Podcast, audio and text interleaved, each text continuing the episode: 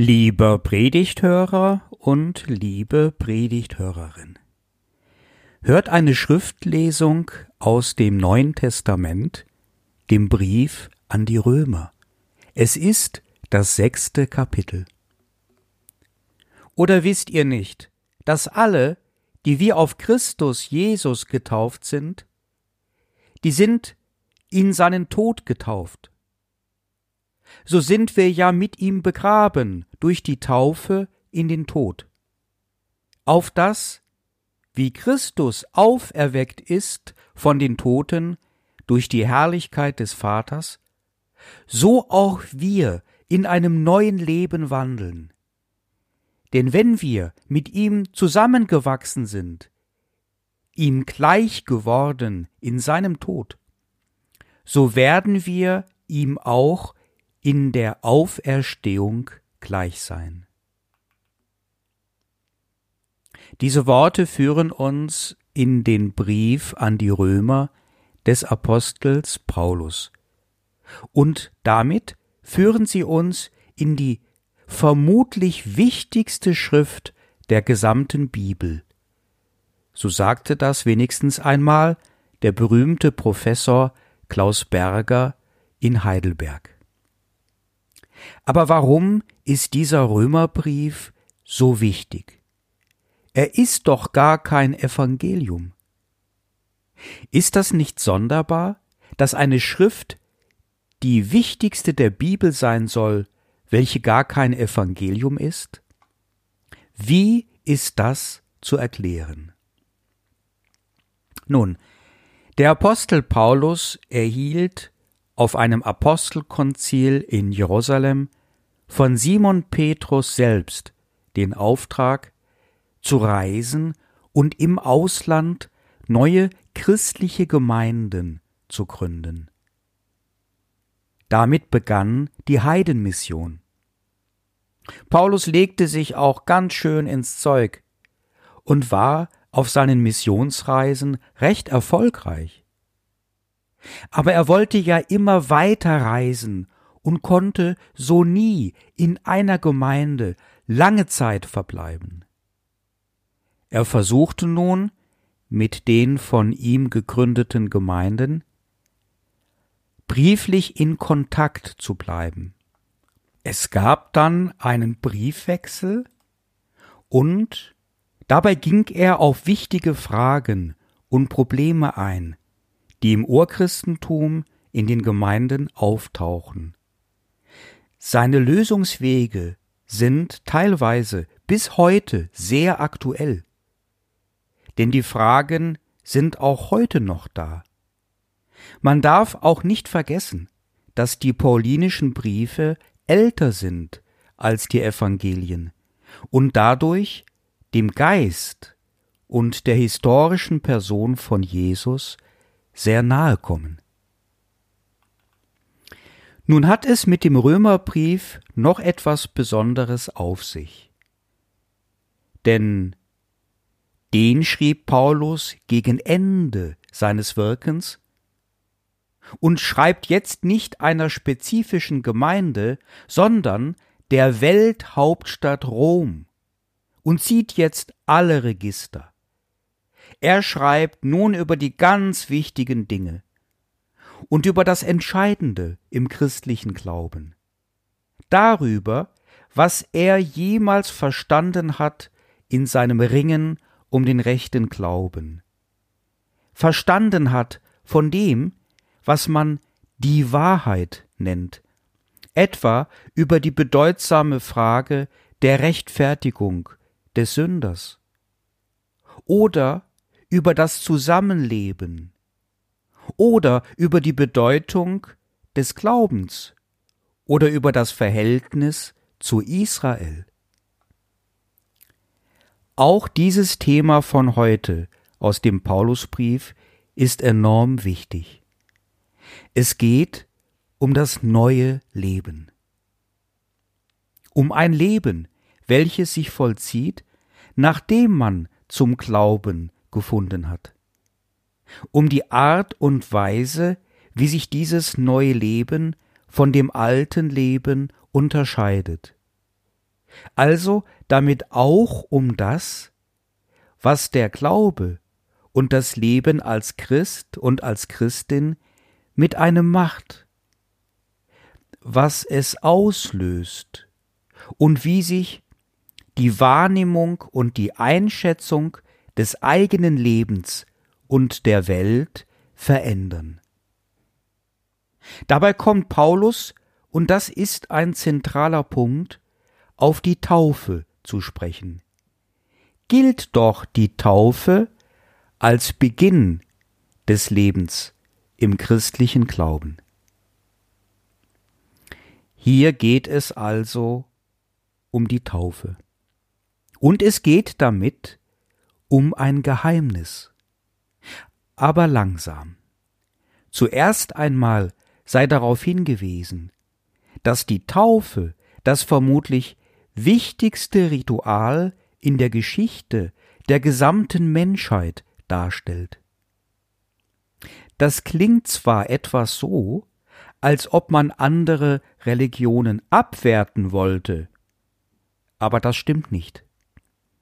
Ich halte es, was die anderen Religionen angeht, mit einer Strophe aus einem hinduistischen Gedicht. Da heißt es Wenn ich die Glaubenslehren tiefer sehe, du Himmelsglut, nichts anderes sind sie alle als nur dein Spiel, zu innerst nicht verschieden. Am Ende gleichen sie den hundert Flüssen, wenn sie einmünden in das Meer des Schweigens. Aber die christliche Taufe ist ganz einfach das religiöse Ritual, welches in der Weltgeschichte in einem bedeutenden Sinnzusammenhang mit Abstand von den meisten Gläubigen fortgesetzt praktiziert wird. Und zwar gerade auch als Säuglingstaufe. Was sagt Paulus zur Taufe? Er sagt, die Taufe sei ein Mitsterben mit Jesus. Das ist zuerst einmal etwas befremdlich. Man will doch nicht sterben, wenn man gläubig sein will. Aber stellen wir uns das einmal genau vor. Zur Zeit von Paulus wurde oftmals in einem kleinen Fluss oder in einem größeren Bachlauf getauft oder in einem kleinen See, so wie Jesus ja selbst von Johannes im Fluss namens Jordan getauft wurde. Schauen wir einmal hin und stellen wir uns so eine Wasseroberfläche vor. Der Taufakt geschieht nun, indem der Täufling mit seinem ganzen Leib vom Täufer unter die Wasseroberfläche gedrückt wird. Dort kann er aber nicht atmen und müsste, wenn er dort bliebe, nach einiger Zeit grausam ersticken. Der Täufling wird also symbolisch in die Nähe des Todes gebracht. Dann aber ebenso anschaulich und, Gott sei Dank, wieder emporgehoben an die Luft, an den Sauerstoff und hinein in das neue Leben. Diese Bewegung symbolisiert dann die Auferstehung, die Errettung, das neue Leben mit der neuen Lebensfreude und den neuen Möglichkeiten. Paulus rückt das ganz nah an Jesus Christus selbst und bezeichnet die Taufe als ein Mitsterben und Mitauferstehen mit Jesus Christus selbst. Ich habe das, muss ich zugeben, viele Jahre lang nicht recht verstanden. und an dem Punkt auch als Gemeindepfarrer einiges falsch gemacht. Ich habe ja nun schon viele Babys und auch Erwachsene getauft. Und ich dachte früher, die Taufe sei ein Segensritual und das anwesende Wasser verkörpere den Segen. Fast schäme ich mich dafür, wenn ich darüber nachdenke. Ich habe zum Beispiel gerne die Kinder nach vorne geholt bei der Taufe, persönlich angesprochen und mit dem Wasser geplanscht und gesagt Seht her, unser Taufbecken, da ist das Wichtigste drin, was wir in dieser Welt besitzen, nämlich das Wasser. Nein, der Mönch vom Berg Athos hat vielmehr recht, der mir einmal sagte, als wir beide in der Abendsonne auf das Meer blickten, Hen Talasach est Thanaton, im Meer ist der Tod. Seit einigen Jahren mache ich es anders. Ich spreche den Tod an. Bei den Eltern und Paten, Patinnen im Taufgespräch. Ich sage, wenn wir ihr Kind taufen, dann ist es in der Nähe des Todes. Aber da ist auch in diesem Tod noch etwas anderes. Gottes Nähe durch sein Wort. Das Kind ist nicht ausgeliefert, es ist nicht alleine, und es wird, geistlich gesehen, nie mehr alleine sein. Erstaunlicherweise haben diese Worte auf die Eltern und Paten, Patinnen eine sehr wohltuende Wirkung. Woran liegt das? Also, was ich jetzt sage, kennen alle, die das schon einmal erlebt haben. Ein eigenes Kind kommt auf die Welt. Und jetzt gibt es zwei Grundgefühle, zwei Dinge, die ganz wesentlich von einem Besitz ergreifen. Eine kolossale, unbeschreibbare, große, durchdringende Freude. Aber dann auch zweitens eine mehr oder weniger stark ausgeprägte unangenehme Sorge. Ist doch klar. Und wenn man dann hört, wenn man sich dann sagen lassen kann, dass durch die Taufe das eigene Kind zu einem Gotteskind wird und nie mehr ganz alleine ist, was auch geschieht, und es kann ja viel geschehen im Leben, dann kann das eine äußerst beruhigende Wirkung entfalten. Die Eltern dürfen sich auch einmal etwas mehr entspannen, dürfen mit der Taufe schon ein wenig ihr Kind loslassen, überantworten, müssen nicht ängstlich in der Nacht zu seinem Bettchen laufen und nachprüfen, ob es noch atmet, was wirklich fast alle Eltern machen, zumindest beim ersten Kind, ich eingeschlossen. Da ist etwas, was fortan da ist, etwas Gutes, Schützendes, Heilendes. Und es bleibt da, sogar im Tod. Was soll also Schlimmes geschehen? Wir sind damit nicht nur dem Geheimnis der christlichen Taufe auf der Spur, sondern streifen die Kernerfahrung der christlichen Spiritualität. Im Tod ist das Leben. Im Negativen das Positive. In dem dunklen Tal und gerade da wird Gott zu einem Du legt sich die Gotteserfahrung nahe, wie es so schön im 23. Psalm beschrieben steht. Denn Gott ist gnädig und zugewandt, und er bleibt es. Und seine Liebe ist stärker als der Tod. Sein Licht heller als die argsten Schatten. Und er will emporheben, was tief gebeugt geht, heben in den Himmel. Ein altjüdischer Kommentar weiß sogar, dass bei den ganz jungen Kindern, welche früh sterben, die Taufe gar nicht nötig ist und Gott selbst diese Kinder im Tode zieht auf seinen Schoß.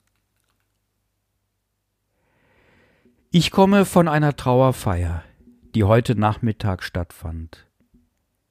Ich habe es diesmal nicht gesagt, aber viele meiner Kollegen und Kolleginnen sagen es jedes Mal, wenn sie eine Trauerfeier halten. Liebe Leute, wir müssen uns von einem Gemeindeglied verabschieden und ich möchte euch erinnern an die Taufe und daran, dass Gott treu ist. Das Positive im Negativen. Was heißt das? Eigentlich nichts weniger als alles. Das Leben im Tod. Und übertragenerweise. Denk doch bloß nicht, Du müsstest erst einmal etwas reißen im Leben, um glücklich zu sein, etwas leisten oder viel Geld haben oder einen Hochschulabschluss. Manche Eltern reden diesen Mist ihren eigenen Kindern ein und verletzen sie damit. Aber wenn du das erkennst, das Leben im Tod, dann machen dich Belanglosigkeiten glücklich und deine eigene Leistung ist nicht die entscheidende Voraussetzung für ein gutes Leben. Der Glaube wird plötzlich wesentlich.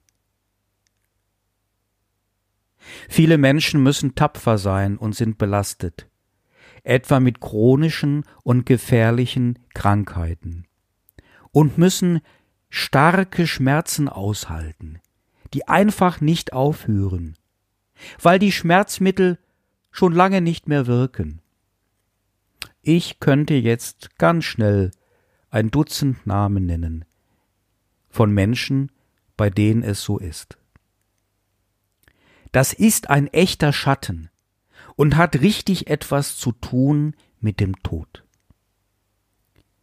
Gut, dass wir etwas wissen vom Licht, das in die Finsternis scheint und die Schmerzen lindert auf einer geistlichen Art und Weise, die der Seele gut tut und dem Leib, mit einem wohltuenden, unsichtbaren und doch wärmenden Licht.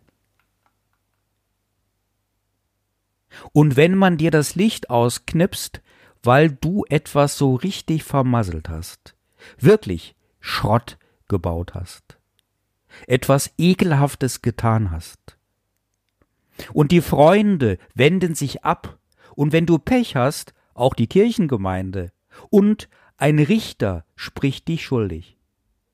Und das Schlimmste ist für dich, dass du diesen furchtbaren Fehler nicht mehr rückgängig machen kannst, und es wird richtig dunkel, dann mag das eine bedeutsame Erfahrung sein, dass ein anderer, kein geringer, ein Licht wieder anknipst und dich leben lässt und dich wachsen sehen will, trotz alledem zu einem großen Leben. Es geht also nicht nur um das Sterben bei Paulus in seinem Brief an die Römer sondern es geht vor allen Dingen um das Leben und dass es ein gutes Leben ist, was auch geschieht. denn im Glauben leuchten alle Schatten und heben alle Gruben und hören die Geschichten noch immer nicht auf. Und da trägt uns ein Grund, der Hoffnung macht, und der bleibt Jesus Christus. Und der Frieden Gottes, welcher höher ist als alle menschliche Vernunft. Er bewahrt unsere Herzen und Sinne in Jesus Christus. Amen.